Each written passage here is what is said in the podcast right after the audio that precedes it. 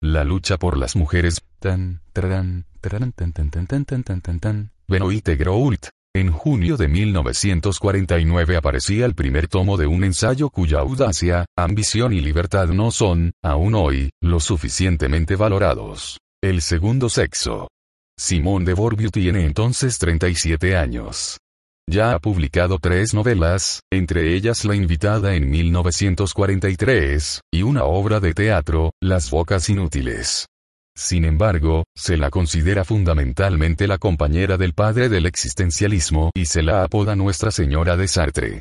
Antes que ella, mujeres aisladas, heroicas como Olympe de Gaux, audaces como Mary Wollstonecraft o lúcidas como Virginia Woolf, por no citar más que algunas, ya habían inventado el feminismo, incluso antes de que esta palabra fuese creada. Pero fue Simón de Beauvoir la que logró reunir todas estas reivindicaciones dispersas, estos movimientos de ideas rápidamente reprimidos, estos combates casi olvidados, estas tentativas de mujeres heroicas y sistemáticamente arrojadas a los rincones más oscuros de la historia, para darles una voz única, fundada sobre un profundo conocimiento filosófico, histórico, científico y sociológico.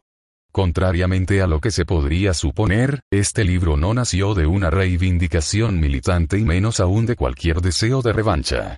Hasta ese momento, Borbio había logrado llevar una vida brillante y, por otro lado, en ese periodo turbio de la posguerra, los derechos de las mujeres estaban lejos de ser una cuestión prioritaria.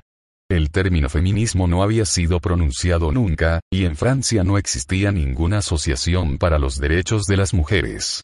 Entonces, ¿por qué haber abordado este tema? Con su franqueza habitual y esa suerte de ingenuidad que la caracterizan, Simón de Beauvoir dio sus razones en La fuerza de las cosas, el segundo volumen de su autobiografía. ¿Qué había significado para mí ser mujer? Nunca había tenido sentimientos de inferioridad. Mi feminidad no me había molestado en nada.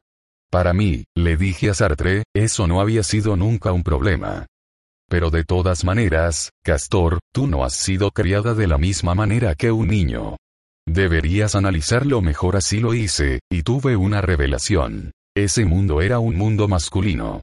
Mi infancia había sido alimentada por mitos forjados por hombres y yo no había actuado ante ellos de la misma manera que lo habría hecho si hubiese sido un varón. Esto me interesó tanto que abandoné todo para ocuparme de la cuestión femenina en su totalidad.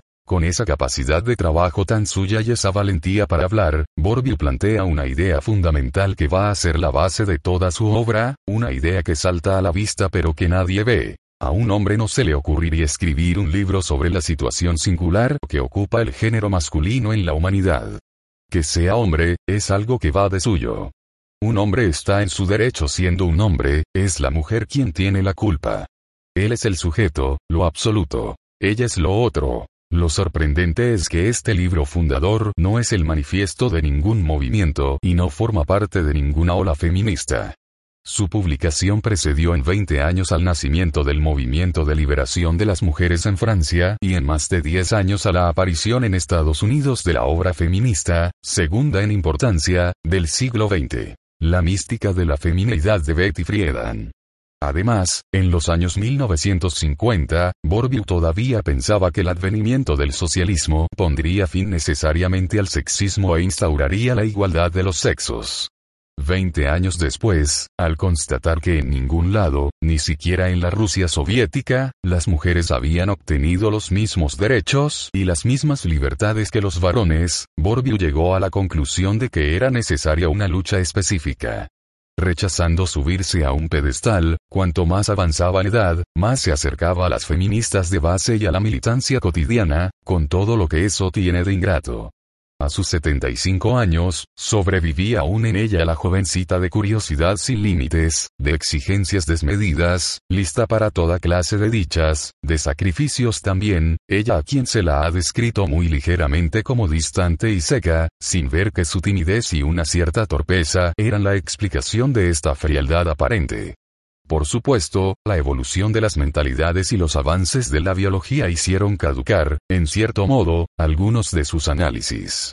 El cuadro sombrío de la alienación de las mujeres que describía Bourdieu, la obsesión de los embarazos no deseados, los partos con dolor, la menopausia que despoja a la mujer de toda feminidad, datan de una época felizmente superada, en parte gracias a ella.